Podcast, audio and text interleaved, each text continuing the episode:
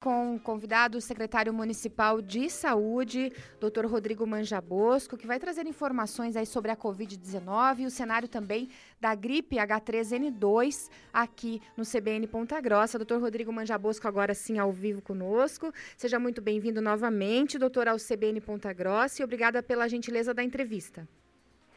Eu que agradeço a oportunidade pela CBN e já manifesto minhas meu agradecimento aos ouvintes da CBN por estar aí nos acompanhando.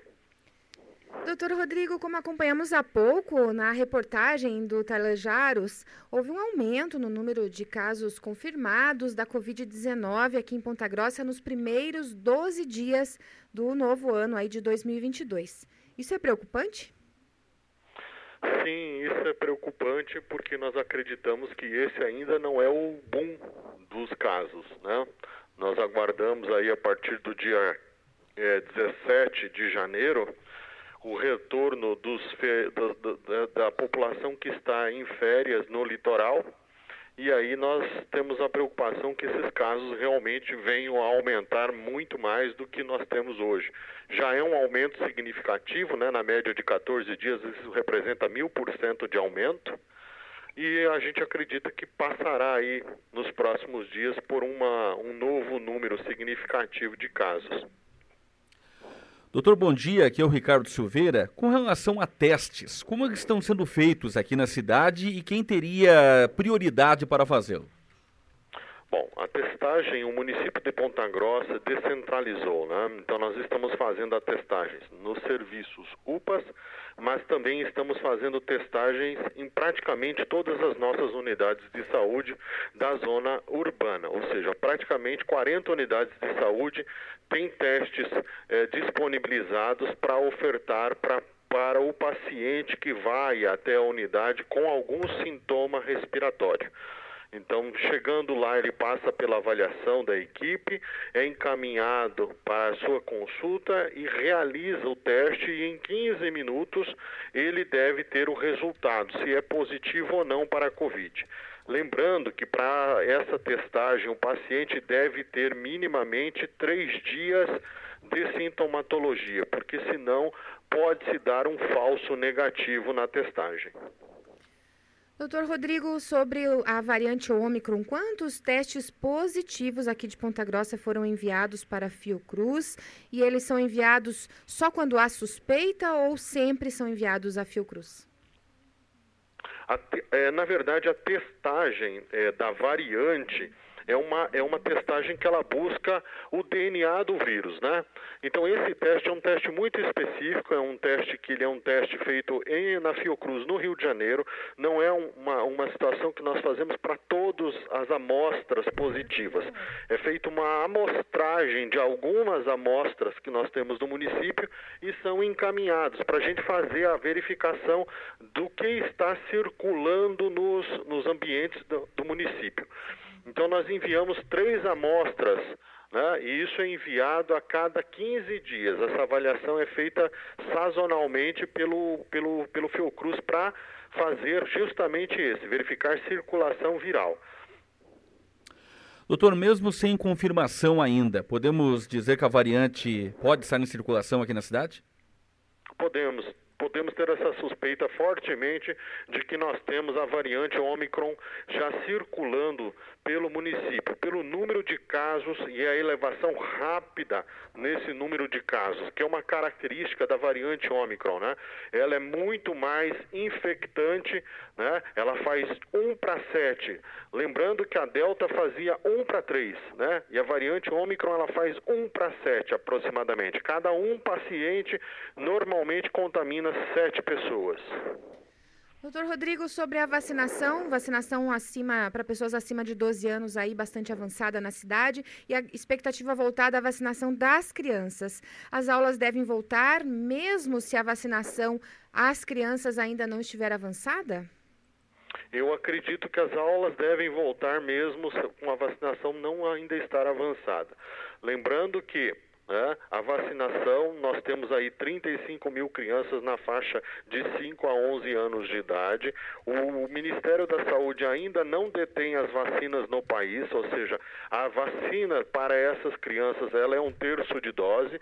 Elas não foram ainda enviadas para o Brasil, devem chegar na próxima semana e nós já estamos aí é, com um cronograma é, aparentemente se, é, se, se, se confirmar o envio das doses na próxima semana, já, já temos aí uma programação para iniciar o cadastramento para agendamento dessas crianças. E aí a aplicação ela deve ser um pouco mais lenta porque ela a criança necessita de uma condição diferente para vacinar, né? Então nós vamos precisar é, que a mãe é, sente, segure a criança, tem uma condição mais lenta de vacinação do que o adulto ou o adolescente mas acreditamos que a gente consiga avançar aí mais ou menos entre 5 e 6 mil crianças por semana. Doutor, o senhor citou há pouco a respeito de testes né, que foram encaminhados para a Fiocruz. Tem uma previsão de quando os resultados podem ser confirmados? Não depende de nós esses resultados. A Fiocruz ela é, ela faz para o país inteiro. Então eu acredito que nesse momento eles devem estar realmente superlotados com a capacidade máxima deles de, de verificação.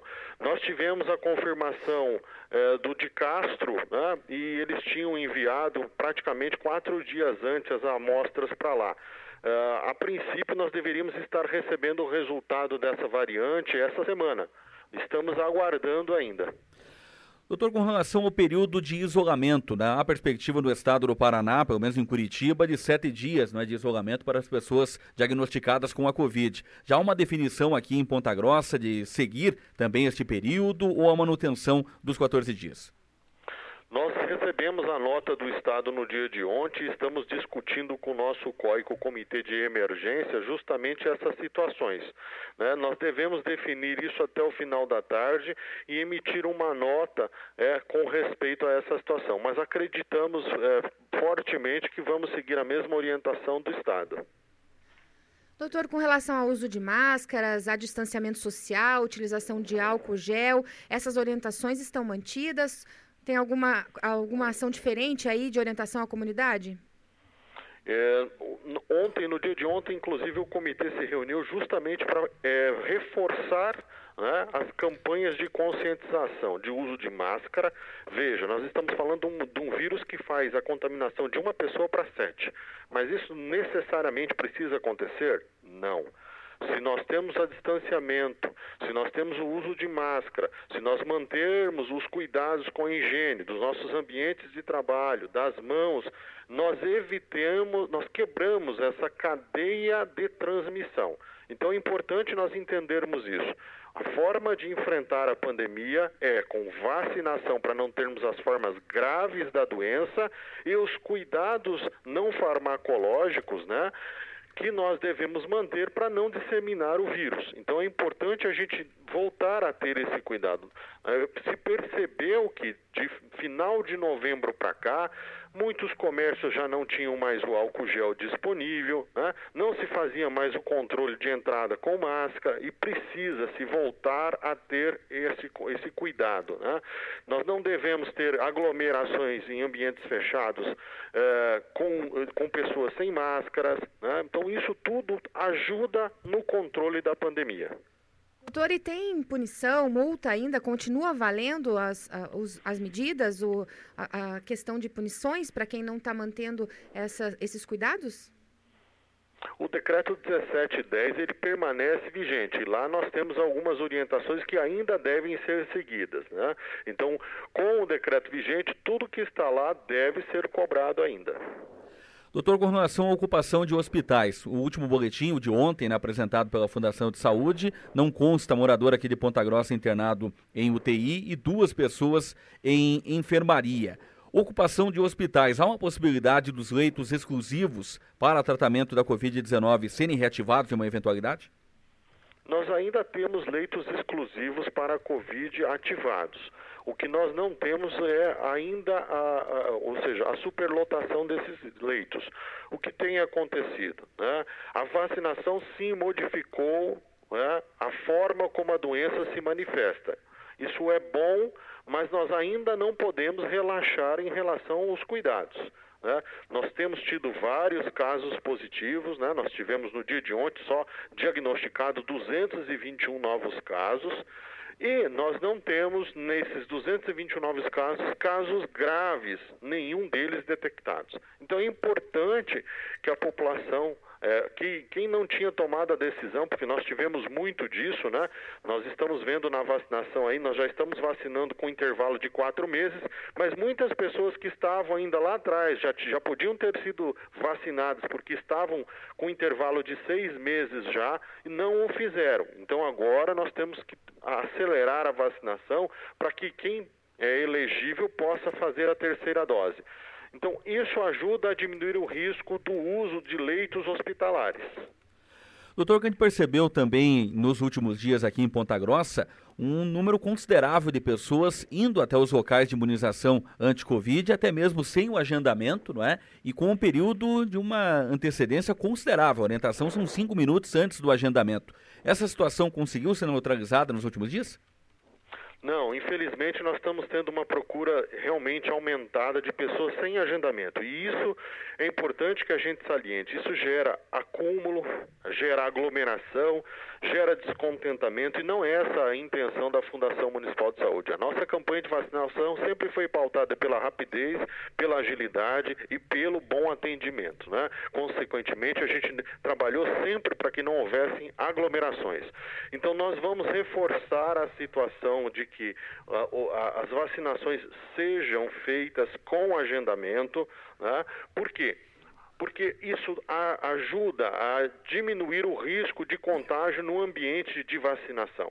Né? Nós estamos preparando já a nova, a nova versão de agendamento que nós vamos implantar a partir da próxima semana para evitar os problemas que nós tivemos de sobrecarga do sistema nos agendamentos e com isso a gente acredita que não terá mais a população a dificuldade de fazer o seu agendamento e nós não estaremos daí mais disponibilizando é, uma grande quantidade de vacinas para quem for lá sem agendamento porque isso tem gerado problemas e, e conflitos com a população.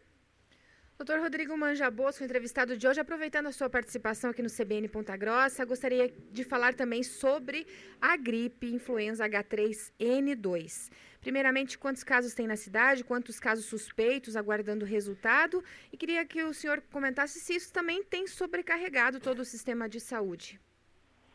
Sim, a H2, H3N2, é, é, nós estamos passando por esse surto uh, da influenza.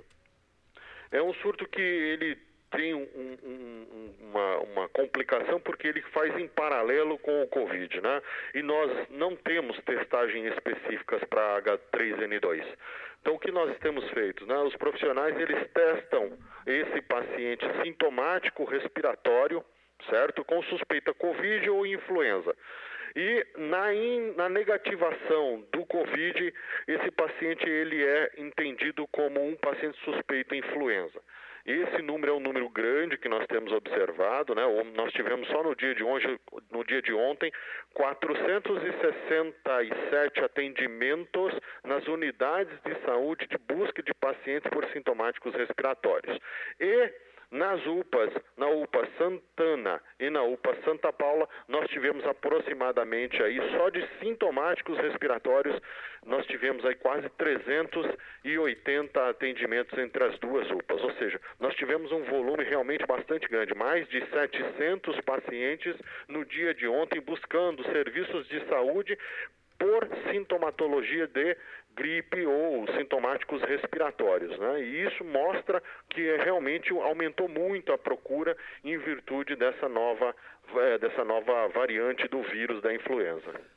Doutor, a Fundação definiu um novo protocolo né, para o atendimento de pacientes com sintomas respiratórios, né, desde o início da semana, perspectiva de próximos 15 dias né, é, durar né, é, essa questão do novo protocolo.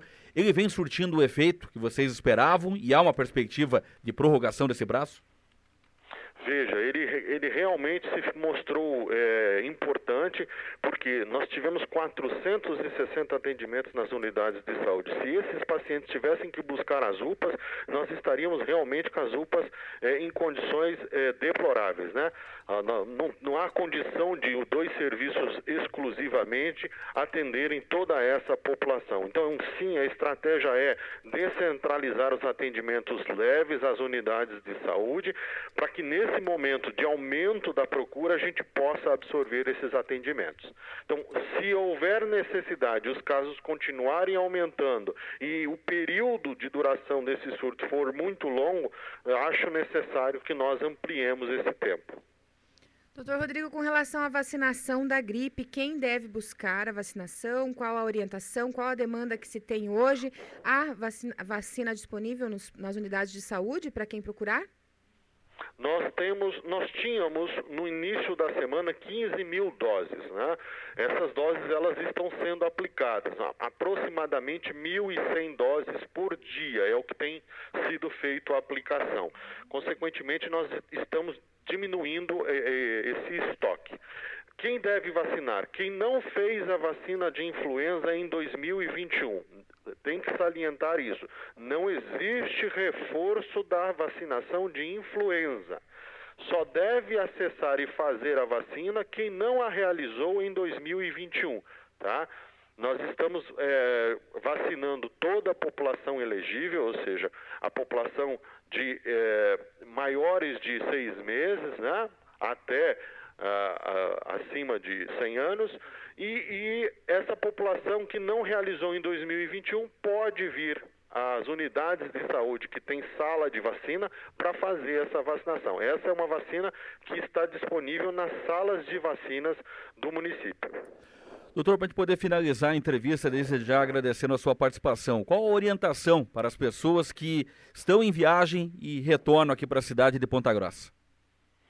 Bom, é, se você voltou do seu período de férias e está sintomático e não tem diagnóstico, busque um serviço de saúde para fazer um atendimento fechar o diagnóstico e é importante que essas pessoas que venham com sintomatologia ou quem foi diagnosticada se mantenha em isolamento. O isolamento mínimo de sete dias é o que o Estado vem preconizando e muito provavelmente o município vai adotar também. É importante então que essas pessoas se mantenham né, em isolamento para quebrar a cadeia de transmissão do vírus e a população que não tem sintoma e está saudável, que mantenha o cuidado, né, que nós tanto é, já falamos, né, uso de máscara, higienização das mãos, limpeza dos seus ambientes de trabalho, fazer higienização dos, do, do, do, do domicílio, né, para que a gente não tenha riscos de que o vírus volte de uma velocidade muito grande e traga muitos é, prejuízos para nós novamente. Entrevista de hoje aqui no CBN Ponta Grossa com o Dr. Rodrigo Manjabosco, secretário municipal de saúde. Obrigado por todas as informações, secretário. Seja bem-vindo ao CBN Ponta Grossa mais uma vez. Eu que agradeço. Muito obrigado.